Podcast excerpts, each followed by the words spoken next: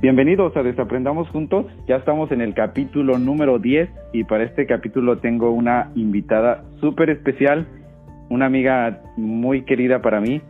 Y bueno, pues vamos a hablar de un tema que yo creo que a todos los que son papás les preocupa un poco o un mucho y es el sentirse culpable, ¿no? esa culpabilidad que sienten los papás por cosas que hacen o por cosas que no hacen por sus hijos. Y bueno, les repito, estamos en el capítulo número 10 ya de Desaprendamos Juntos y tengo una invitada muy, muy especial. Entonces, pues empezamos y bueno, repasemos algunos de los motivos que son más habituales por la que los papás o, los, o las mamás sienten culpabilidad. Y les voy a mencionar unos y ustedes allá en casa pues ya dirán, bueno, sí me siento identificado con este o a lo mejor no. Y bueno, muchos de los papás, especialmente en este caso las mamás, se sienten más culpables por ir a trabajar, por dejar a los hijos en la casa y salir a generar algún ingreso. También por quedarse en casa en lugar de irse a trabajar. También es, están, hay una culpabilidad ahí donde se preguntan, ¿estaré tirando por la borda mi carrera profesional? Las mamás que, eh, pues sí, se quedan en casa para atender a sus hijos, Muchas veces ese es el conflicto existencial al que llegan. Ah, este es prácticamente una culpa que sienten tanto papá como mamá por gritarle a sus hijos. Ah, muchas veces pensamos que, que perdemos la paciencia con los niños y pues tiran un grito por ahí y al poco ratito yo creo que sienten esa culpabilidad. Otra es, no estoy atendiendo a mi pareja como antes. Yo creo que esta es una Ah, yo creo que es una culpa que sienten tanto papá como mamá. O no lo estoy haciendo bien, no soy una buena madre, no soy un buen padre. O y si quiero más de un hijo y descuido a uno o descuido al otro. O la otra cosa que también piensan es, ¿por qué a veces le dejo comer comida chatarra? Estaré haciendo mal al darle un refresco, al abrirle una bolsa de papitas. Y bueno, eso también les causa culpabilidad, ¿no? Y creo que todo esto es muy normal, ah, pues, no sé, es un sentimiento de, de querer tener como el hijo perfecto o crear a ese ser humano perfecto y pues hay que darnos cuenta que eso no es siempre este, lo mejor, ¿no? Y bueno, la lista de estas cosas pueden crecer este, infinitamente, ¿no? Como hay este, culpas en papá o en mamá, puede crecer esta lista infinitamente. Y bueno, no quiero tocar este tema yo solo y necesitaba a alguien que ya fuera madre o alguien que fuera padre también para tocar este tema y para que me den su punto de vista directo, ¿no? Y, les repito, tengo una invitada que es mamá, ella tiene tres niños y tal vez eh, ella también se siente identificada con algunas de las cosas que acabo de mencionar. Para eso le pedí que me diera un poquito este, que me diera una biografía de ella, ¿no? Como este, un poquito saber de su historia. Y me gustó pedirle esto porque yo creo que muchos allá afuera nos vamos a sentir identificados o identificadas con el, con el estilo de vida que llevó y cómo este, lo, lo está manejando, ¿no? Me encanta y me encantó la biografía que hizo porque lo hizo como una persona real. Muchas veces escuchamos anécdotas de gente en radio, en televisión, y nos preguntamos, ¿será verdad? ¿Será verdad que la gente puede salir adelante después de esto? Y bueno, no me quiero ampliar más y les voy a leer aquí la biografía. Bueno, su nombre es Diana de la Cruz, mejor conocida como María Diana de la Cruz Cabrera de Ojeda. Imagínense esa identificación, ¿no? Yo creo que van a necesitar un poquito extra ahí para podérsela enseñar a, la gente. O bueno, el nombre corto es solamente Diana Ojeda. Y quiero hacer un paréntesis aquí para recalcar algo que se van a estar dando cuenta a lo mejor en el podcast. Esta amiga que invité tiene una risa tan contagiosa que aunque estés de mal humor te va a poner de buenas. Y ya verán. Bueno, Diana es una mujer joven, ella es mexicana, Está casada en, en este momento y es mamá de tres varones. Nació y vivió en México hasta los 16 años. Cuando emigró aquí a los Estados Unidos junto con su mamá y sus tres hermanas, Tiana, quien me pidió que diera su introducción de esta manera, es una high school dropout, que bueno, en español se puede decir que es una persona que dejó la preparatoria antes de terminarla. Y también es una teen mom, que fue una madre en sus años de adolescencia. Ella tuvo a su primer hijo un poco antes de cumplir los 19 años. Se separó del papá de su primer hijo a los 21 años y se dedicó a trabajar en diferentes ámbitos o industrias laborales, intentando, intentando regresar a estudiar y, como todos decimos, salir adelante con un hijo. A lo mejor muchas veces es un poquito difícil, pero ella lo intentó, ¿no? Se casó de nuevo a los 25 años y decidió poner una pausa en generar ingresos. Y quiero hacer una coma aquí. Este, qué bueno que me lo acentuó de esta manera hizo una pausa en generar, en generar ingresos, porque no dejó de trabajar, ¿eh? Quiero que dejemos esto muy en claro, las personas que se quedan, madres o padres que se quedan en su casa a cuidar a sus hijos, también es trabajo, porque tienen que cuidarlos, tienen que cocinar. Para la pareja que sale a generar dinero, tienen que tener la casa limpia, tienen que, bueno, son doctores, son enfermeras, son psicólogos, Ah, y esto va para el papá o la mamá que se quede en casa, ¿no? Porque en estos tiempos es cuestión de organizarse y ya puede salir una persona a hacer esta labor o puede ser la otra. Entonces quiero enfatizar eso y qué bueno que me lo dejó aquí muy claro. Que ella pausó el generar ingresos para dedicarse lo más posible a su casa, hijos y esposo. Durante estos años mantuvo de mano el servicio voluntario dentro de la iglesia, organizaciones, eventos para mujeres, representando a los padres ante, el distrito escolar, al que pertenecía la escuela de su hijo. A su vez, comenzó la comunidad de Atrévete para dar inspiración a otras mujeres. Ella siempre anda buscando la manera de poder ayudar y, este, y poder estar involucrada en su comunidad. Actualmente sus hijos tienen 15, que es el mayor, uno de 7 años y otro de 4 años. Y ella hace un poco más de un año decidió que era el momento perfecto para prepararse profesionalmente y emprender algo que le genere no solo ingresos monetarios, sino también esa satisfacción para ella misma. Fue lo que mencionábamos anteriormente, que muchas veces también está esa culpabilidad por ah, dejé mi parte profesional para dedicarme a la casa, pero vean, aquí ella lo está pudiendo, está pudiendo resolver esa parte, ¿no? Y bueno, durante el COVID ella trabajó como mesera los fines de semana y las noches entre semana para aprovechar y poder estudiar. Hoy ella, hoy ella es una emprendedora profesional y es una preparadora de impuestos. Ah, también trabaja en certificarse como notario público y además tiene como propósito poder inspirar y apoyar a otras personas a nunca darse por vencido y trabajar duro e independientemente a su situación. Y bueno, pues yo ya hablé mucho y quiero darle la bienvenida a Diana. Diana, ¿cómo estás? Hola, Carlos.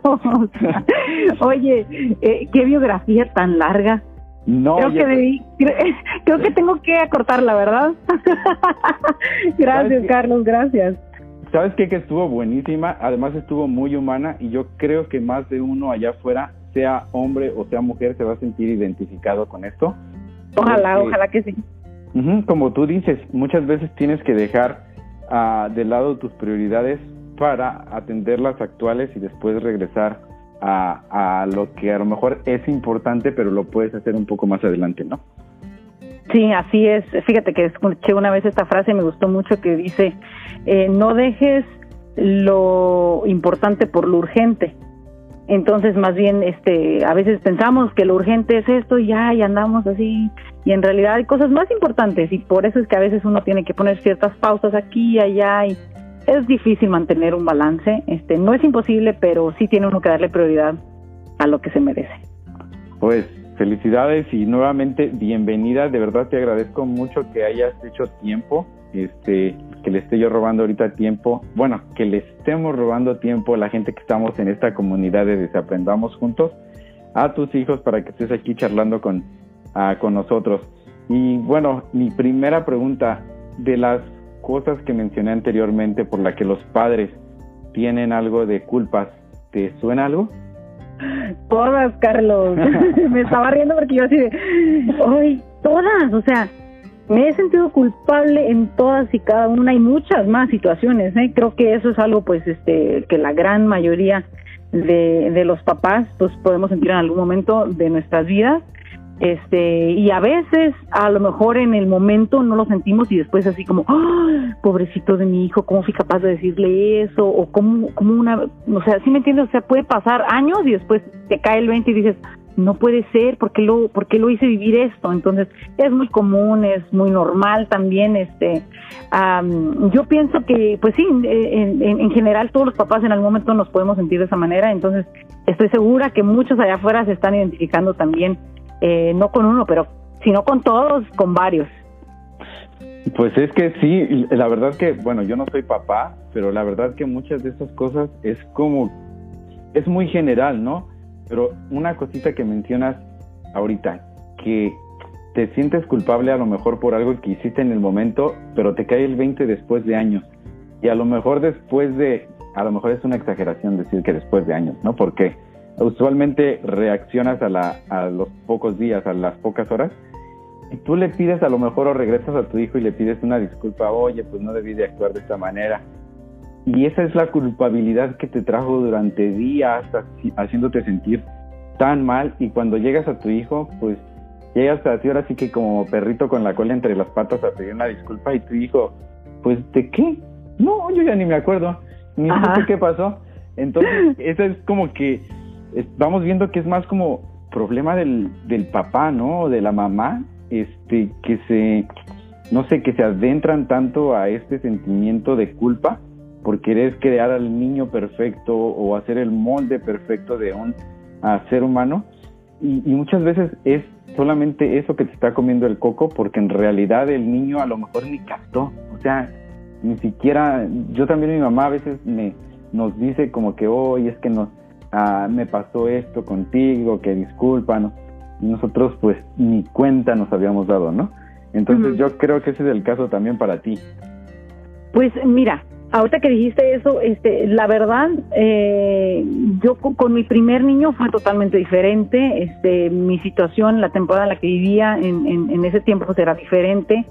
Estaba muy joven, este, pero algo que ahora sí hago es eso, yo sí voy y, con él también, ahora que ya está grande, pues por más razón, este voy y le pido disculpa, por ejemplo, a lo mejor dije algo o, para o solamente aclarar también.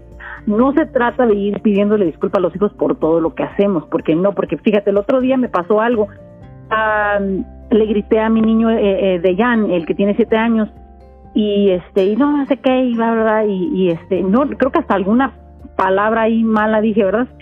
Y luego ya en la noche voy y pues todas las noches este oramos juntos y damos gracias por algo que pasó en el día o por alguna cosa, ¿verdad? Y entonces estoy platicando y le digo, ¿sabes qué? Le dije, eh, te quiero pedir una disculpa. Y me dice, ¿me vas a pedir una disculpa porque me regañaste?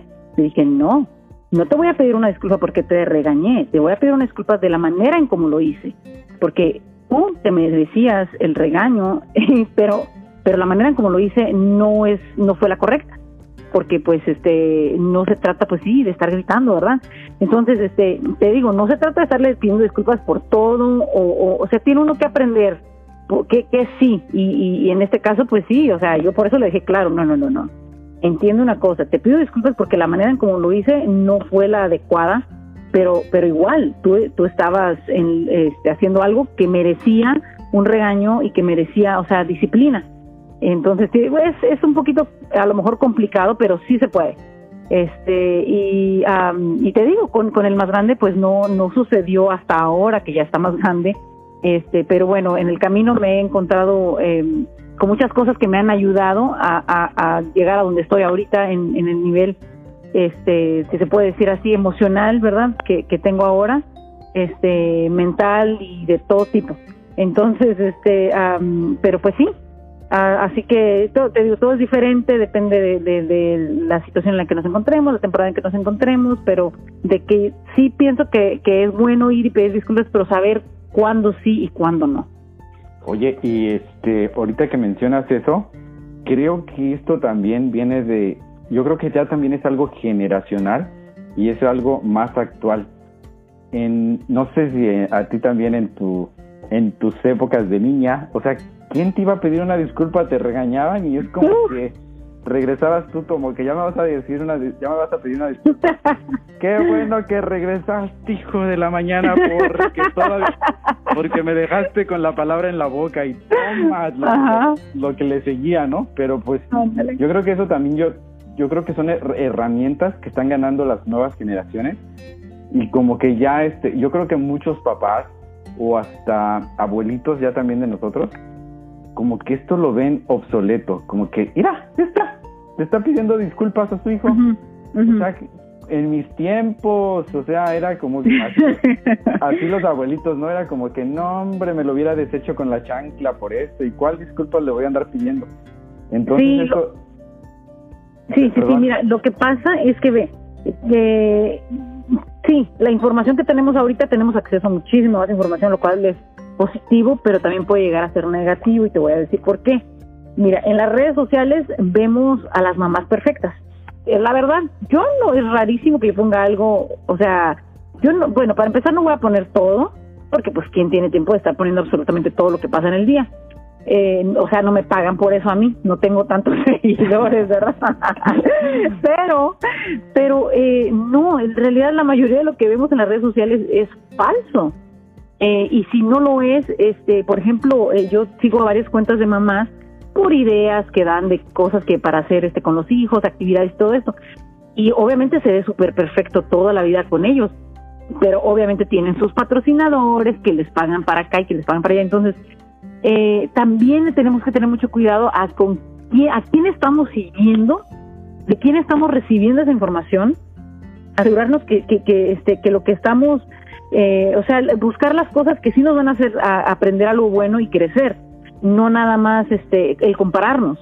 Entonces, este, eso es una cosa, porque entonces también voy a decir, yo a mis hijos ni siquiera, o sea, no, ¿cómo crees? O sea, yo ni hago eso, ay, como quisiera, y entonces empieza, y es más culpa todavía, ya encima de la que traemos, entonces, este, tenemos que tener mucho cuidado con las redes sociales en ese aspecto, porque en realidad información hay muchísima en Internet, es algo maravilloso que nos este, que nos ha traído cosas que nunca nos hubiéramos imaginado, yo pienso. Entonces, este, toda esta información em, es buena, pero tenemos que tenerla, eh, saber cómo eh, agarrar lo positivo, ¿no? Este, lo que sí nos va a dejar. Eh, y sí, es eh, la parte cultural, tú sabes, como dices tú, que te voy a dar un chanclase, que todo eso, sí. Y yo no te voy a decir, yo no soy una mamá, y es otra cosa, que tenemos, como te dije, tenemos que saber diferenciar o sea, como esto de pedirles disculpas, ok, sí, bajo qué circunstancias y cómo y todo esto, hasta, hasta la, las palabras que tenemos que utilizar, ser firmes y todo esto. Entonces, este, uh, sí, los papás este, de nosotros, los abuelitos, eran más duros a lo mejor. Em, todo esto, te lo puedo decir que se resume en, en, en este, ay, se me fue la palabra, en, en, en mera, em, cuando no sabemos algo, Ayúdame, Carlos. Ignorancia, ignorancia. claro. sí, entonces, eh, porque te voy a decir, cuando mi mamá empezó a ir, a, ella empezó a asistir a un grupo de, de ayuda, eh, ella iba por cuestiones este, de eh, violencia doméstica que sufrió y todo eso, entonces, este, cuando ella empezó a aprender ahí de, de también de las relaciones con los hijos y todo, dice, mija, perdónenme, me decía, porque yo no sabía que tú les estaba causando daño y mira, es que si yo hubiera, si hubiera sabido, yo nunca hubiera hecho esto, es que, es que era, o sea, ignorancia. La ignorancia eh, en realidad no es que sea mala como tal, o sea, es, lo, lo, malo es tener la información y no hacer nada con ella. Entonces, este, cuando ella ella supo, pues dijo, no, no, no, yo quiero cambiar, yo quiero que las cosas sean así, yo quiero esto, yo quiero lo otro. Eh, entonces, este, y, y, fíjate que a mí me pasó algo similar también, porque pues fue como yo eh, empecé también a darme cuenta eh, yo también empecé a asistir a uno de estos grupos y, y de ahí ya no paré, ¿eh? me dediqué a estar yendo a clases para padres y, y a cada rato, que por cierto, mm, a lo mejor tocamos ese tema un poquito más adelante, pero sí, este, definitivamente lo cultural o lo, lo generacional, lo, lo, que, lo que nos hacían a nosotros, o sea, sí ha cambiado. Sí ha cambiado, nada más que tampoco hay que, tampoco, o sea, como dicen, ahora los patos le tiran las escopetas, tampoco. Tiene que haber un, un límite, ¿verdad? Un, sí, balance, pues, equilibrio. sí, sí, en equilibrio, sí. Oye, y ¿sabes qué? Que de lo que mencionaste, déjame, déjame enfatizar aquí algo y a lo mejor ponerlo entre comillas. Me encantó mucho esta idea que diste, que no nos guiemos tanto por las redes sociales. Es que muchas veces eso causa culpas y causa la comparación, no solamente causa culpas en soy buen papá, soy buena mamá, sino ya se va a otros aspectos de que híjole, yo no luzco como esta persona, yo no luzco como aquella persona, entonces aguas. Creo que ahí sí diste un, uh, diste en el blanco a algo que estamos tocando aquí. a lo mejor las culpas, las comparaciones y todo esto pueden nacer muchas veces de el mundo perfecto que vemos en internet y no es así. Yo creo que hay que buscar el equilibrio en cómo nos, un poquito de qué podemos rescatar de cómo nos criaron a nosotros y qué herramientas podemos rescatar de la información y de las páginas que seguimos en internet. Y eso, pues, qué bueno que, qué bueno que lo tocaste. Me, me, aquí hice una notita y la verdad es que me gustó mucho. Otra cosa, esto que mencionas, la ignorancia, por favor, nunca hay que sentirnos ah, ofendidos y creo que eso es algo que debemos desaprender. Esta es una, pues sí, es una de las de los objetivos que tiene este programa, desaprender y hay que desaprender que el que nos digan a veces ignorantes o el que nos digan en contexto de que es que estás ignorante en este aspecto, no lo, hay que verlo como, como, una, como un insulto, hay que verlo como una manera de aprender otras cosas o como una oportunidad de aprender. Ah, esto que mencionaste también me, me, me hizo un poquito de ruido de una manera positiva. El estar ignorante es una, es una área de oportunidad. Es, que, ok, sí, cierto, tienes razón, estoy ignorante en ese aspecto, voy a trabajar en ello. Y quitarse, eso yo creo que, ah, yo creo que viene desde que éramos niños, el que nos dijera, ay, estás bien menso, quítate de aquí. Y yo creo que el menso lo relacionamos con ignorancia, y no es así. Entonces hay que ir desaprendiendo que Qué bueno que nos digan ignorantes de vez en cuando para eso hacerlo como un reto personal y irse a la, eh, e irse a la raíz de eso para poder superarte en ese aspecto. Entonces, qué bueno que lo mencionas y qué bueno que enfatizas eso que el ignoran la ignorancia no es mala, sino hay que buscar el área de, de oportunidad para saberla encaminar. Gracias por, por haber mencionado eso. Y bueno, este, te tengo otra preguntita por aquí. A ver. Tú que eres mamá, tú que tienes ya tres niños con tres diferentes edades, entonces has, vivido tres experiencias diferentes en tres etapas de tu vida diferente. Ah, una cuando eras jovencita, tenías 18 años, otra cuando a lo mejor te considerabas un poco ya más madura y a lo mejor lista para tener un segundo hijo. Y la otra, a lo mejor cuando también decías, bueno, pues ya mi hijo necesita compañía, el otro ya está creciendo y pues no sé, necesitamos otro miembro en la familia.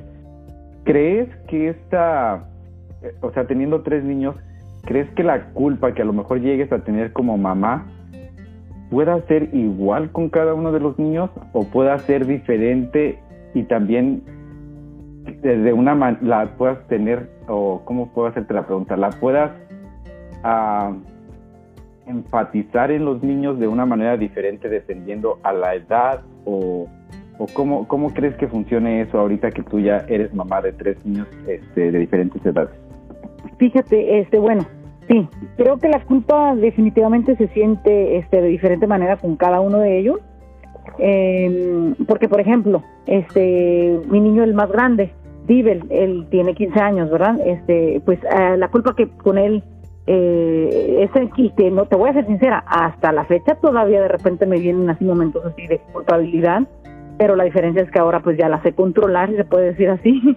Este, pero eh, con él era le quité a su papá, eh, lo mandé a la escuela muy chiquito, eh, pues a los tres años este yo necesitaba trabajar, necesitaba generar este dinero, pues tenía que trabajar, entonces eh, estaba en la escuela él como desde las 8 de la mañana hasta como a las 5 de la tarde, eran muchísimas horas, bueno, era, era uh, no es preschool, es como Head Start, ¿verdad? Este, que todavía es, eh, pues sí, bien chiquito, entonces la culpa con él era esa, era como el abandono, ¿no? Te voy a interrumpir ahí un poquito, pero no me pierdas la idea. Solamente para la gente que nos escucha en otros países, este, es como una guardería, ¿no? A esa edad. Sí, ajá, se puede decir, pero sí, sí, sí pero claro, aprenden y, y, este, eh, pero básicamente sí se puede decir que es eso. Okay. Y, y, sí, te digo, este, entonces con él la culpa era esa, ¿no? Que le quité a su papá, lo mandé a la escuela muy chiquito, no le di la atención que le tenía que haber dado, eh, le dediqué más tiempo al trabajo que a él, ¿verdad? Y, y, sinceramente también no le tuve la paciencia eh, que ahora tengo, por ejemplo, con, con, el, con el tercero, ¿no? Este, que es algo totalmente diferente. Eh, y por ejemplo, con, con que es el segundo, el de siete, la culpa era algo completamente diferente. Eh, con él, cuando él nació a las tres semanas, él sufrió de una infección urinaria y lo tuvimos hospitalizado varios días. Eh, y yo pues me culpaba, porque como es posible, o sea, si yo estoy en la casa, es todo lo que hago, cuidar al niño, el niño está enfermo, o sea, ¿qué pasó? Algo comí, algo, yo le dije al doctor, por favor, Ah, porque también, aparte de eso, le encontraron dos soplos en el corazón. Entonces yo decía, ¿cómo es posible? O sea, no, yo para mí era yo la del problema. Algo no hice bien. Este, entonces la culpa me, atacaba constantemente. Y, te digo, es, es muy diferente. Y el más chiquito, eh, la culpa, se puede decir, es muchísimo más leve. Por ejemplo, con él es así, si le podemos llamar culpa siquiera, es como que, ay, mi niño, o sea, él, por ejemplo, él de repente se me sale una que otra mala palabra, y, y este, así de repente, de repente, y, luego me, y él la repite, y yo así de, no, es que tú no, digo, bueno, ¿cómo le voy a decir? Entonces, ese, ese tipo de cosas, o por ejemplo, también no le dedico su, la, la aunque la atención, ya ves que ahora pues está a estudiar, a trabajar, entonces, otra vez, la atención no está al 100 aunque, mm, por ejemplo, mis hermanas dicen, no, es que tú le pones muchísima atención. Y es cuando digo, entonces a lo mejor sí. Pero, y, cuando la otra gente a tu alrededor te dice algo, uno tiene que siempre estar alerta y, aprender a escuchar y, y tomar las críticas este, de manera constructiva. Eh, no tomárselo así de mala onda, o sea, personal, así de que me quiera hacer daño, no, por supuesto, como mis hermanas me adoran. Por eso cuando siempre que alguien me dice algo así como de ellas, es como que, ok, tengo que poner atención a esto. Pero sí, la culpa pienso que sí tiene que ver, este, es totalmente diferente dependiendo de la edad del niño, pero también de la situación en la que yo me encuentro. Eh, la situación en mi vida, tú sabes, la temporada en que yo emocional, física, mentalmente me encuentre, financieramente, va a cambiar.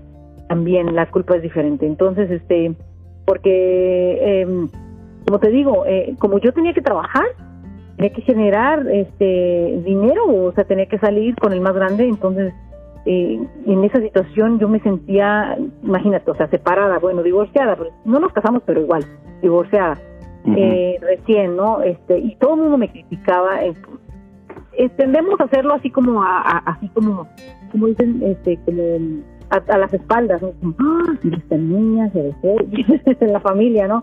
Sí, todo el mundo este, Porque se siente, se siente, sí, se siente. Y, creo que es algo que también tenemos que aprender.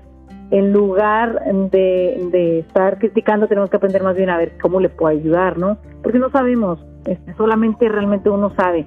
Y este, entonces en ese tiempo yo me sentía mal emocionalmente, estaba muy mal, eh, espiritualmente no se diga, todo cuestionaba, estaba perdidísima. Entonces, este, las culpas eran de otra manera. Entonces, este, por supuesto que tiene que ver no solamente la edad, eh, sino la situación en que uno mismo se encuentra, la temporada de nuestra vida en que nos encontramos, nosotros como papás también. Oye, hay algo que mencionas aquí bien importante y creo que varias veces lo hemos mencionado en este en este podcast es que vayamos desaprendiendo eso, el juzgar tanto, el el estar, este, en vez de juzgar, el decir, ay, pero es que mira este en lo que se metió o esta en lo que anda. El preguntarnos uno de qué manera le puedo ayudar para yo callarme el hocico, ¿no? más o menos. Así de sencillo. Así de sencillo. Es, no sé, como que voltear la tortilla y este y decir mejor, en vez de estar criticando, eh, y casi la, la mayoría de las críticas, ay, va a sonar un poco, este, un poco raro y más, este, no sé, pero la mayoría de las críticas, no sé si te suenan a ti, pero viene de, la, de alguien cercano, de una, de, un, de un familiar a lo mejor que nosotros queremos mucho y es cuando más duele. Entonces, pues hay alguien que esté escuchando este programa y pues sí, o sea, somos humanos, juzguen, claro, eh, creo que eso es muy natural, pero después de, de, aventar el juicio, yo creo que está el preguntarnos, ok, si está haciendo eso, ¿puedo ofrecerle ayuda a esta persona o cómo me le puedo acercar para decirle, oye, ¿en qué te puedo ayudar? Yo tengo tiempo libre, este, puedo, este, yo puedo cuidarte al niño, este, hablando de madres que son, uh, sí, hablando de mujeres que son madres a, temprana edad, de, en el caso de los hombres, ¿en qué te puedo ayudar? Ya eres papá, este, la mamá vive en una casa y tú vives en otra, este, te puedo, este, no sé, te ayudo a conseguir trabajo para que puedas, este, pasarle un poco de manutención al niño si es que no viven juntos. No sé, hay un montón de maneras en las que nos podemos ayudar y lo mejor antes de juzgar, hay que también ser un poco empáticos en ver que todo mundo traemos piedras en la mochila y si los que están afuera nos están criticando o nos están ah, bombardeando de ideas, es más difícil para nosotros cargar esa mochila. Entonces mejor ayúdenos a descargarla y ofrezcamos ayuda cuando lo podamos hacer, ¿no? Entonces, qué, bueno que mencionaste eso. Y cambiando a, pasando a otra pregunta, cuando se manifiestan estas culpas en los niños, ya mencionaste tú que en cada uno son diferentes, y yo me imagino que todos los padres que están allá afuera ah, las experimentan diferentes a menos que tenga solamente un hijo, porque a lo mejor ahí las culpas también son diferentes y todas van a venir encaminadas a ese niño. Pero este cuando se manifiesta este cuando se manifiesta este sentimiento de culpabilidad o de tristeza en ti, ¿cómo reaccionas o cómo qué, qué buscas para qué herramientas buscas para sentirte mejor? Bueno, eh, la verdad yo tiendo a ponerme eh, muy irritable, muy frustrada. Ajá. Eh, tú sabes, así como que de pocas pulgas, este, así es como empiezo. Eh, pero bueno, gracias a Dios que siempre cuestiono esos sentimientos y, o sea, por ejemplo, me digo a mí misma, ok, mí misma, a ver, ¿qué está pasando, no? ¿Por qué me siento así? ¿Qué, qué es eso? ¿Qué, ¿Qué, fue lo que desató esto? Entonces voy para atrás, tú sabes, así como cuando, como cuando como cuando pierdes algo y, dices, a ver, ¿dónde fue la última vez? A ver, estaba haciendo así y empiezas a hacer un recorrido, ¿no? Es como para atrás, un recorrido mental, ¿no? Estaba acá y luego acá, igual. A ver, ¿por qué de repente ya me encontré gritando? Y porque ya te estás sintiendo culpable. Entonces tiene uno que eh, eh, eh, irse un poquito para atrás, tú sabes, este, y decir, ah, no, pues es que pasó esto, y por qué pasó esto, ay, pasó lo otro, y, tratar de conectar todo esto. Obviamente ya cuando cuando es algo que es muy constante, que es exageradamente, o sea, que el sentimiento de culpa así como que ya totalmente, yo ya definitivamente uno tiene que buscar ayuda profesional, pero mientras sea algo muy uh, ligero, muy normal, es lo, lo que yo siempre digo es encontrar un alguien que te apoye, gente que te apoye, un tu círculo, ¿no? Dicen que, que toma, es Texas Village, ¿verdad? Dicen que toma todo un, todo un, una comunidad, pues, este, para, para crear los hijos. Una aldea, sí, para, para, y es verdad. Eh, tampoco se trata de que tengas eh, mil personas así por ahí nada más y que les hables y ay, te voy a dejar los niños. No, uno también tiene que aprender y tiene que saber este con quién sí, con quién no, eh, tenemos que cuidar a nuestros hijos. Eso no, no, no estoy invitando a nadie a que vaya y los deje en cualquier, este, en cualquier lugar. Tú sabes, en cualquier lado, ¿verdad? Ah, pero sí, el sentimiento, este, puede venir, pienso que, que más que, eh, bueno, en mi caso es así. Este, empiezo a sentir como que, ok, y después me da por llorar, y llorar, y llorar, y llorar. Aparte que a eso, tú sabes, la adjudicamos, a las mujeres. y luego que cada tres meses también tenemos esos desbalances, tú sabes, ah, y esa es otra, los desbalances este, hormonales que carguemos también. Entonces, también tenemos que cuidar de nuestra salud, de nuestra alimentación, porque créeme que también tiene que ver, porque a veces ni siquiera es un sentimiento de culpa como tal, sino que ya todo lo ves así. Y entonces este hace como que, es que por qué, y empiezas a llorar y llorar y dices, ok, no, algo, algo anda mal. Entonces, este, es cuando uno tiene que buscar ayuda. Eh, creo que yo antes he platicado contigo sobre esto, que yo tengo este, amigas muy cercanas, tengo amigas de mi edad, no me, no me, no me tampoco me, me vayan a, a tomar como que, ay, no manches, Diana no tiene amigas, no, o sea, sí tengo amigas de mi edad, pero también tengo amigas a las que adoro muchísimo, que son mayores que yo, estamos hablando de que, pues yo tengo 33, este, ya casi 34, este, y tengo amigas de cuarenta y tantos, cincuenta y tantos y sesenta y tantos. Ajá. son parte de mi, mi mastermind group. Es, es un grupo este donde nosotras nos juntamos cada cierto tiempo y hablamos de cosas como esta, hablan, pero, pero lo hablamos de una manera así como, ok, ¿cuál es el objetivo, no? Así como, y, vamos a atacarlo, y somos proactivas, y somos, ¿me entiendes? Que nos ponemos esas, esas metas y, y, y nos mantenemos ah, comunicación, ¿no? sí, en comunicación y, pedimos cuentas, ¿no? Damos cuentas, ok, eh, aquí está, esto fue lo que hice, no nada más decir, este, voy a hacer esto y no hacerlo, sino que tú dijiste que lo ibas a hacer. entonces, esto a mí me ha servido muchísimo me ha servido, como no tienes idea, eh, me ha hecho crecer mucho. Entonces, siempre que siento a un tipo, tú sabes, así que me, empieza a caer, y no nada más para la culpabilidad con los hijos, sino con el esposo o, con mis hermanas, de qué mala hermana o qué mala hija, que siempre tiendo y, corro a estas a estas a, estas amigas o, o con alguien que yo sé que no me va a decir lo que yo quiero escuchar, sino que me va a decir las cosas que a lo mejor yo no estoy viendo. Eh, entonces, este, porque a veces sí, nosotros a veces tendemos a hacer, eh, como dice, una tormenta en un vaso de agua. A no es tan grave como parece. Y son cosas muy simples. Sin embargo, sí, otra vez regreso a lo mismo, cuando es algo ya muy, que, que, es muy constante y es muy exagerado, a lo mejor tenemos que visitar a un profesional porque a lo mejor nosotros ya no podemos controlarlo. Wow. Sí, fíjate que eso que me mencionas yo creo que está bien eso en buscar, en tener amistades, digamos que con más experiencia, no más, no más mayores. Este. sí, como dices, no sabe el, diablo por viejo que más, ¿cómo es más sabe el diablo por viejo que por diablo? Que por diablo. Algo así, pero se me hace chistoso porque a veces traigo el teléfono y estoy hablando con mi hermano, eh, es, en especial es mi hermano Jorge, ¿no? pero me ha tocado que a veces voy con el teléfono puesto, con los audífonos puestos y voy hablando con él cuando voy a recoger el correo. Y pues mis vecinos aquí donde vivo, la mayoría son personas mayores ya, ¿no? Como arriba de los 60. Entonces yo voy por la calle y, voy así como, buenas tardes, y me detengo a hablar un ratito con ellos, pero mi hermano va escuchando en, la, en la bocina, ¿no? Camino a otras dos casas y están otra, otros vecinos que también son mayores y están regando plantas. Y paso y buenas tardes, que no sé qué. Bueno, pues ya mi hermano ya me dice que soy el sin amigos y que mis amigos son de mis amigos son de 70 para arriba, dice. Dice que, un día hago una amistad y que el otro día la pierdo. Dile, cuando me dejen su herencia vas a ver. Vas a ver, vas a ver. pero no, este, no, no.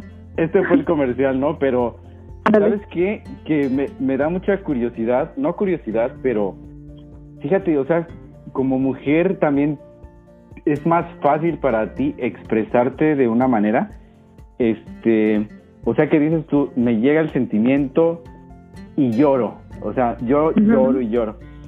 Imagínate, imagínate para los papás que a tu esposo, digamos, que le venga ese sentimiento, ¿no? Aparte de todos los hombres venimos con una un superpoder, esto lo estoy diciendo de una manera irónica, porque nos dicen no llores desde niño, ¿no? Entonces, aunque sientas esta frustración, este, aunque sientas esto, no puedes llorar muchas veces. No hay una manera de a lo mejor sacar todo esto que estás sintiendo. Y yo creo que mencionaste algo también, que tú después, o sea, de llorar y todo eso, buscas ayuda. Como hombre, típicamente decides, yo lo puedo arreglar solo, no necesito ayuda se pasa y creo que va creciendo un poquito más todos estos sentimientos erróneos que, que llegamos a, a, tener, ¿no? Como que se va acumulando. Y bueno, también yo creo que hay que darle una, un empujoncito ahí a, los, a las personas, a los hombres que son papás, y decirles que se vale también sentir esa culpabilidad, también se vale expresarla y se vale llorar. Entonces, este, pues también ojo por ahí, ojo por ahí, ¿no? Sí, sí, sí, y, y bueno, lo mismo, es, es bueno tener esa comunidad eh, de papás o de amigos que te escuchen, tú sabes, yo a mi esposo le digo, ay David, le digo, David, vete, vete, vete, le digo, vete con, con este, eh, con tal persona, ¿no? Eh, háblale, oye, ¿cuándo te vas a juntar con amigos? Y así como que sí, de, yo, porque aunque él no lo demuestre, yo sé que es necesario. Él necesita, yo salgo, yo tengo mis, mis, mis eh, te digo, mis, mi grupo de amigas, ahorita no fue, no ha sido muy seguido porque pasó COVID, ¿verdad? Pero, por ejemplo, eh, algo que estamos haciendo con mis hermanas también es, es este, de juntarnos y, y, nos juntamos y platicamos, pero sí, es más eh, la parte en que pues este nosotras como mujeres nos a lo mejor no porque nos enseñaron cómo expresarnos pero porque somos las que se expresan ¿sí me entiendes? o sea somos las que lloran somos las que somos las que tenemos derecho a eso y los hombres no pero pues ni al caso o sea si ellos necesitan sacarlo claro que em, sí, sí. Eh, te imaginas o sea vivir con todo esto ahí guardado pues eh, de nada no de nada sirve solamente para generar eh, y siempre como, pero sí es muy bueno. y siempre como lo mencionaste uh, si a lo mejor esa ayuda no la encuentran en una persona cercana buscar ayuda profesional hay que me gusta mencionar esta palabra muchas veces pero en el programa porque es el objetivo hay que desaprender eso hay que dejar de satanizar el que el buscar ayuda o el buscar un a psicólogo o una persona, a un terapeuta, es malo, o sea, no estamos locos, todo el mundo necesitamos que nos encaminen de alguna manera. Para eso están los maestros, o sea, los maestros son, hasta cierto punto, son terapeutas, porque nos están encaminando a enseñarnos cosas. Entonces, este, pongamos también uh, un poquito la bandera esta roja y ver que ahí está una red flag como una oportunidad de que también tenemos que, híjoles, romper ese caparazón y decir, ¿sabes qué? Siento que sí, necesito ayuda. Entonces, eso de que mencionaste anteriormente, pues, si ya después de todas estas cosas que, está, que estoy sintiendo, no lo puedo arreglar yo solo, es momento de buscar quien me ayude de una manera profesional y que me den esas herramientas para poderla, este, para poderlo canalizar. Así es, Carlos. Sí, y sabes qué, bueno, pues seguimos, yo había hecho una lista aquí de preguntas que quería mantener contigo por medio de una conversación, pero muchas, mira, sin preguntas sonaron a que aquí este, salieron solitas. Ah, pues otra, otra de mis preguntas era el preguntarte si creías que las redes sociales o que toda la información que vemos en televisión, radio, noticias, también disparaba este sentimiento de culpa, pero eso lo mencionamos anteriormente, que obviamente, o sea, te está, las noticias y todo eso te está diciendo que cómo ser una mejor mamá, cómo ser una mejor mamá. Entonces, tú ves que todo el mundo es perfecto a tu alrededor, este, todo el mundo está con el niño bien vestidito y su moñito, la niña bien este arregladita con sus dos colitas, no se ensucian, no hace, no hace nada malo. Eh, sí, no, ni al baño van. Ajá, tú dices, ¿por qué mis chiquillos tan mugrosos no me duran tres minutos? O sea, soy Que me interrumpen. ¡Mamá! ¡Ya terminé! Cuando están en el baño. Sí, o sea, este... Así que, ah, son el bocado. así como que, las, ah, okay. Entonces, para que vean las redes sociales, sí influyen a lo mejor de una manera, híjole, se le está pegado tanto en ellas de una manera negativa, porque por mucha información buena que tengas, al final no vas a tener todo el día para ponerla en práctica. Entonces te hacen ver como que ah, pues no, no tuve tiempo de, hacer esto con mis hijos o de practicar esto. Híjole, soy mala mamá. Entonces yo creo que eso sí lo, ah, ya lo enfatizamos anteriormente, que nos fijemos a la información que consumimos, porque no toda es, aunque sea muy positiva, no toda es ah, beneficiosa para nosotros, ¿no? Sí, hay que saber discernir, canalizar, pues, o sea, eh, y tomar lo bueno y hacer a un lado lo que no nos sirve. Claro, claro. Oye, y este, y el, fíjate a mí, esta charla se me está haciendo súper rápida, como casi todas las de el programa. Este, siempre me gusta, aparte de todo, aportar algo para la gente que nos está escuchando. Y pues aquí me fui a una página de internet que se llama understood.org, donde nos ofrecen varios consejos. Y creo que tú también hiciste tus notas, algo este, personal, sin tener que irte a la ayuda de internet. Pero este, estos consejos a lo mejor los pueden aplicar aquellas personas que son papás. Y este, y bueno, ¿qué te parece si empezamos con esto para dejarles una tarea ahí a la gente que, que está allá afuera y que son papás? Y pues a lo mejor ayudarles a que se quiten este sentimiento de culpa y que se den cuenta que no somos perfectos y que todo mundo en algún momento vamos a tener que cargar con algo y que nosotros tenemos que generar, generar esas herramientas para seguir adelante con la vida. Entonces, no todo es culpa de los papás, no todo es culpa de las escuelas.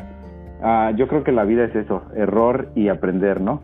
Entonces, este, ¿qué te parece si empezamos con estos consejos? Claro que sí, me parece muy bien. Sí, mira, el eh, primer, el primero que me encontré, si quieres empiezo yo y ya sí, me parece bien. con otro. Mira, el primero que me encontré es uno que dice, sepa que no causó las dificultades de sus hijos. Ah, todos los niños están lidiando también con cosas, puede ser cosas de aprendizaje, puede ser cosas, ah, no sé, sentimentales, cosas psicológicas. Hay, yo creo que los papás tienen que darse cuenta que a los niños los tienen que ayudar y encaminar, pero que ellos no son los causantes de ese de esa dificultad que están viviendo en ese problema. A lo mejor si los rebasa eso, como mencionaste anteriormente, tienen que buscar ayuda profesional, pero primero que nada quitarse esa culpa de que no son responsables de la dificultad que su hijo está viviendo en ese momento. ¿Cómo ves? Así es, Carlos. Y otra cosa que también este, eh, nosotros podemos hacer como papás es siempre tener eh, apoyo de, otras personas, como te dije, de una comunidad, em, puede ser este grupos de ayuda, puede ser, fíjate, de hecho, esa es la manera en como yo fui aprendiendo cuando empecé a ir a clases para padres. Una de ellas se llamaba Mind Growers, que este, pues quiere decir eh, que, que nos ayuda pues a crecer nuestra mente, ¿verdad? Pero era específicamente para los papás. Eh, la primera que tuve fue buenísima, no, no recuerdo el nombre, pero de este tipo de ayuda existe en varios, yo creo que si uno va y pregunta en el distrito escolar, por seguro que tienen algún tipo de, ayuda, eh, de algún tipo de clases para padres. Si no, mira, es que para eso está el internet. Así que no tenemos excusa, podemos buscar este, clases para padres cerca de mí y seguro que encontramos alguna y eso es buenísimo. Entonces, pero tenemos este tipo de ayuda, tú sabes, esos grupos, la familia cercana, eh, estos amigos, este, gente de la iglesia, gente este, que, que, sabes que puedes contar con ellos, es buenísimo. Nosotros necesitamos, nosotros no somos super este superhéroes o, o, o sea para nada nosotros somos somos humanos nos cansamos en todos los aspectos nos podemos llegar a cansar tanto física mental emocionalmente este, y no queremos llegar a ese punto porque es cuando entonces empezamos a gritarle a los niños y, entonces cuando nos sentimos culpables por haber hecho eso. Entonces siempre yo creo que tenemos que tener eso de, hay que obtener apoyo de otras personas. No, no, no, no, no sentirnos como que, ay, ¿qué tal si me dice que no? No, a lo mejor no le digo nada y me aguanto. No.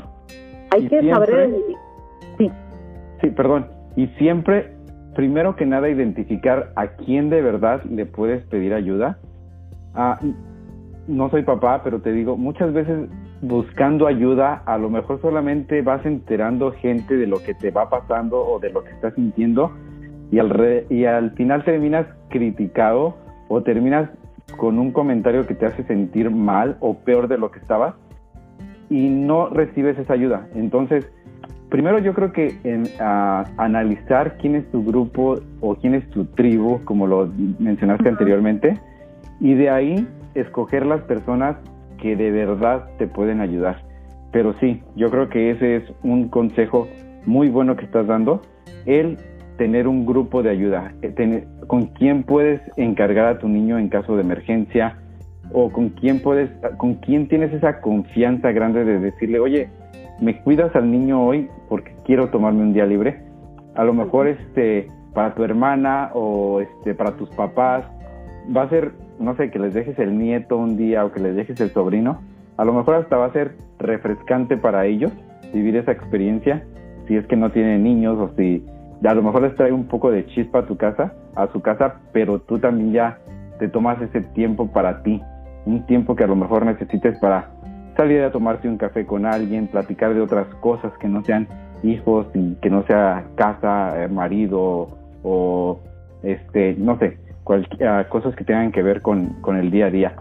Pero este sí, yo creo que eso que mencionaste es importante, pero primero que nada analizar quién de verdad es tu grupo, ¿no? Correcto. Sí. Bueno, pues aquí tengo otra y este y dice que eh, esta me gustó mucho. Ah, dice tenga un plan para lidiar con otros. ¿Qué quiere decir esto? Muchas veces vas a alguna casa y el niño ya se paró, ya se sentó, ya corrió, ya abrió el refrigerador, ya lo cerró. Entonces tú como papá, los comentarios de otra persona también te puede sentir, hacer sentir mal. Yo sé que pues vas a visitar otra casa y pues tú quisieras que el niño no se moviera, no parpadeara, o que, o que lo trataran como a nosotros. A mi papá a veces íbamos a alguna casa y ya teníamos, o sea, el itinerario. ¿Cuál era nuestro itinerario? Estar sentado en un sillón y con una mirada nos controlaba, ¿no? Entonces era como que este, si los otros niños estaban corriendo, nosotros nos queríamos parar del sillón y nos, nos quedaban viendo y ya era como que, ok, regrésate al sillón. Y era como que, este, a papá, ¿me puedo parar a jugar? Y como que decían, solamente te decían que sí o que no, y si era una fiesta, pues claro, ¿no? Te ibas y te, uh, y te salías. Pero, te digo, el, cuando vas a visitar a alguien, vienen esas preguntas incómodas que a lo mejor te hacen sentir culpable de que, oye, ¿por qué tu niño es tan inquieto? O ¿por qué este, se para y se sienta y corre y brinca? Yo creo que para eso también tienes que, como dicen aquí, ten un plan para lidiar con esas personas y esos comentarios. De, a lo mejor si te dicen, ¿por qué tal niño tiene tanta dificultad para quedarse quieto? Tú puedes tener una respuesta como, oh, es que yo creo que el que se mueva y el que ah, se canse, o sea, que su energía está bien. Ah, bueno, siempre y cuando también no vean al niño como brincando en todos los sillones de la casa y todo, pues yo creo que ahí como papá ya también es como que, hey, párale, párale a tu carro, ¿no? Pero este, pero sí, o sea, yo creo que hay veces que gente hace comentarios que como papá te hace sentir mal, entonces yo creo que estar preparado con una respuesta no grosera, pero una respuesta que a lo mejor también calme las inquietudes de, de, esa, de esas personas, ¿no? Entonces, creo que ese es un buen consejo, que es el tener un plan o algún comentario para responder esas respuestas que, hacen las personas. Y esto va como algún niño que está sano, entre comillas, que entra el niño, corre, brinca, pero también he visto o he experimentado, no, o sea, con algún sobrinos o algo así, que a lo mejor los niños tienen una, no le quiero llamar una discapacidad, pero son niños especiales. Entonces, muchas veces los niños o no caminan o no hablan adecuadamente y este llega gente que sin saber hace comentarios como tan grandote y no camina o este niña ya, ya párate de caminar mira tus papás no te pueden cargar o sea primero como ser humano este hay que ahorrarnos esos comentarios. Y después tú como papá que tengas tu plan para lidiar con otros es como mm, ¿saben qué? Que no, pues la niña está cansada o a lo mejor el niño está cansado y preferimos traerlo en la carriola sin dar más explicaciones, pero yo creo que sí es importante ah, pensar y manobrear estos planes antes de, juntarse con ese tipo de gente, ¿no?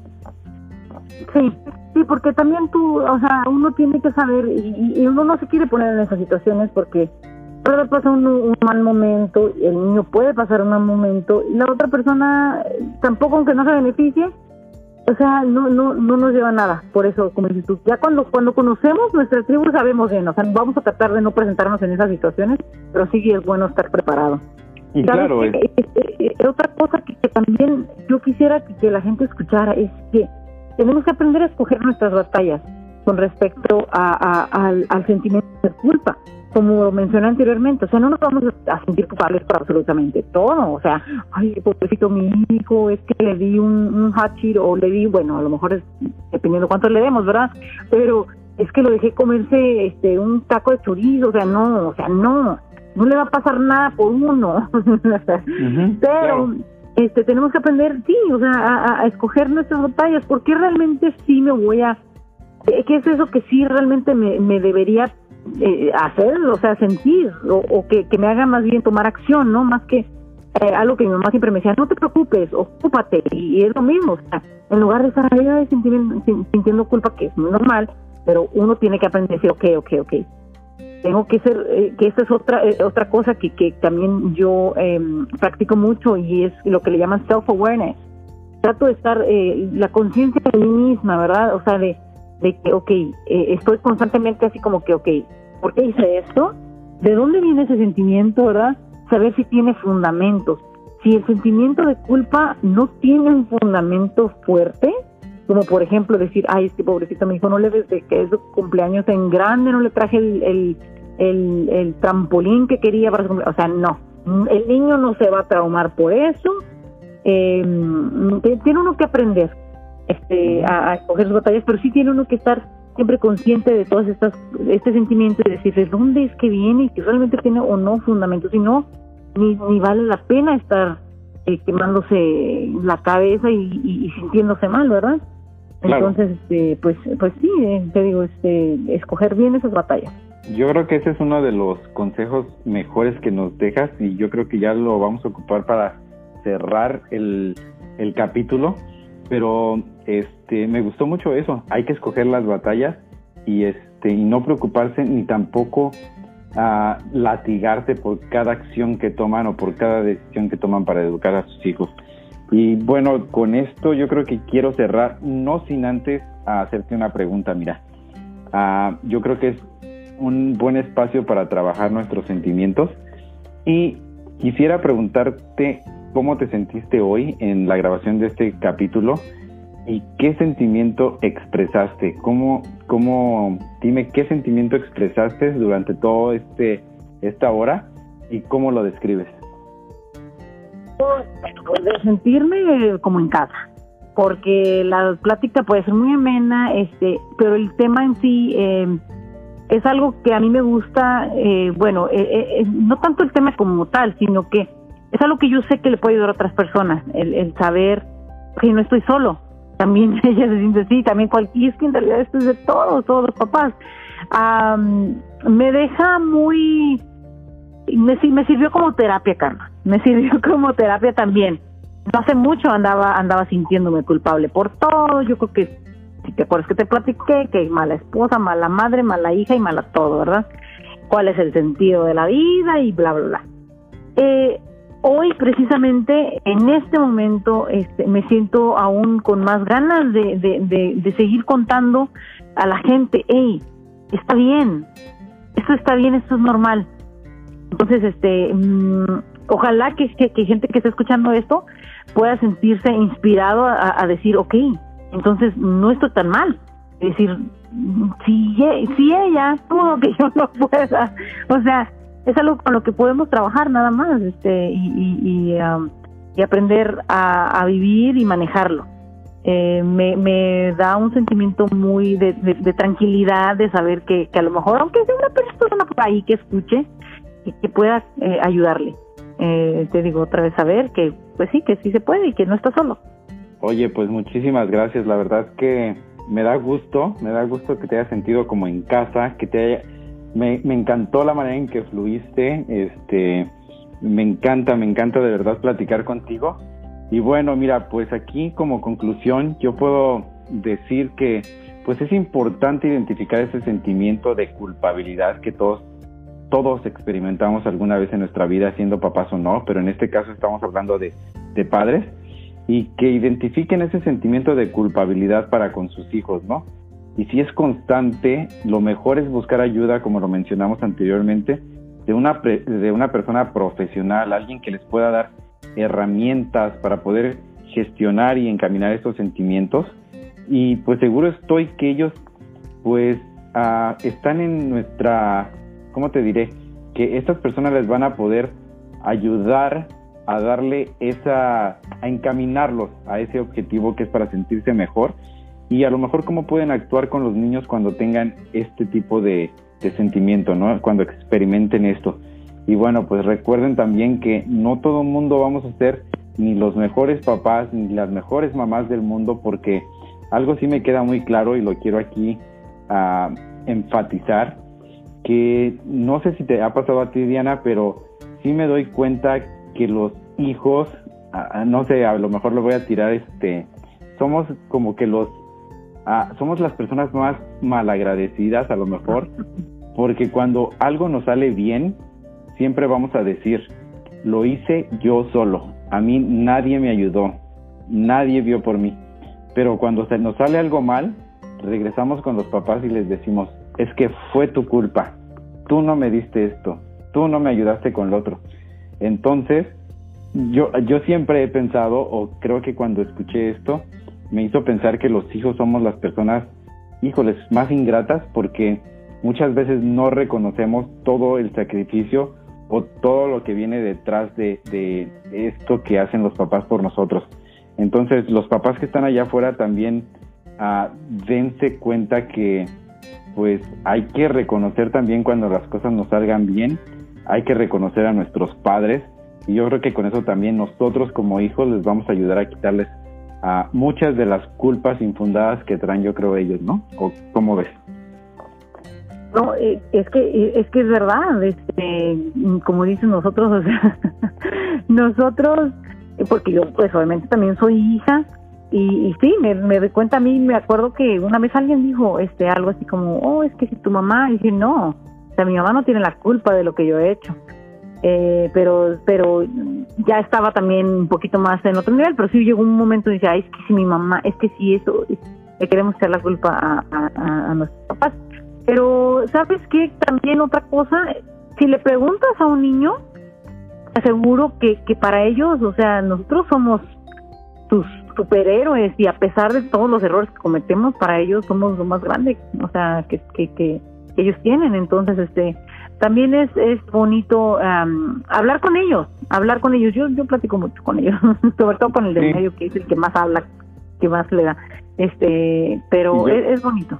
Y yo creo que de ahí aprendes más. Ah, yo creo que ya para cerrar, solamente voy a poner, a contar esta anécdota que a lo mejor a, alguien por ahí le, va a servir, pero tengo una prima en la Ciudad de México, no sé si decir su nombre para no balconearla, pero bueno, ahí va.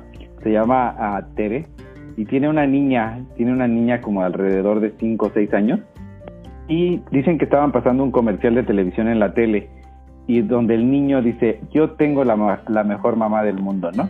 Entonces mi prima, retando a su hija, le dice, ¿cómo ves? Dicen que él tiene la mejor mamá del mundo, ¿no? Esperando que la niña dijera, no, la mejor mamá del mundo la tengo yo.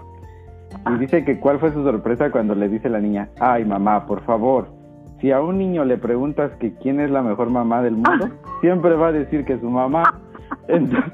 entonces ahí, o sea, tienes toda la razón. A un niño, pregúntale quién es la mejor mamá del mundo, siempre te va a decir que es la de él. Sí, así es. Entonces, que quitémonos, quitémonos esas culpas a lo mejor infundadas y pues solamente tratemos o traten de hacer el mejor, uh, lo mejor que puedan con las herramientas que tienen, ¿no? Así es. Eh, orar, eh, escribir y, y, y hablarlo. Exacto. Diana, y este ya para despedirnos, si alguien tiene, no sé, la curiosidad de contactarte porque le haya parecido interesante o quiere información, a lo mejor, oye, pues mencionaste que podemos ah, buscar información en algún distrito escolar o podemos hacer esto o cómo lo hiciste para salir de aquello. La gente te puede contactar, ¿dónde se puede ah, comunicar contigo? Ah, pues me pueden mandar un mensaje eh, a mi cuenta de mm, Instagram, a lo mejor. Ajá, sí. Estoy con el Dandy 7. Está un poquito, eh, no sé si hay manera de que lo escribas así, pero es en B de Beto, E de Elefante, L de Lalo, D de Diana, A de Ana, N de Norma, D de Diana, y eh, de Ignacio, E de Elefante 7. En, en uh, 7 en Instagram o como quiera, me puede mandar un friend request, a lo mejor, yo no sé, en Facebook como Diana Ojeda, uh, pero sí, no, no, no, pueden dudar, o sea, me pueden mandar un mensaje y yo puedo contestar claro, y darles más este, información de cómo hacerlo. Claro, y tú siempre estás ahí como apoyando a, a la gente. Este, eso fue algo que me, que me inspiró a invitarte. Y claro que voy a dejar en los comentarios ahí tu información porque va a salir, dices tú, con que salga una persona y esa persona necesite ayuda y los podamos ayudar o podemos ofrecerles nuestra mano, con eso este ya terminamos a más que más que pagados. Y bueno, nos despedimos. Diana, este, ¿algo que quieras agregar antes de despedirnos? No, pues nada más darte las gracias por este espacio, eh, por confiar. Eh, y pues nada, ojalá que más adelante otra vez se dé, pero que a lo mejor otro tema, ¿verdad? Y si no el mismo, el mismo que tiene. Claro que muchísimas gracias, Carlos.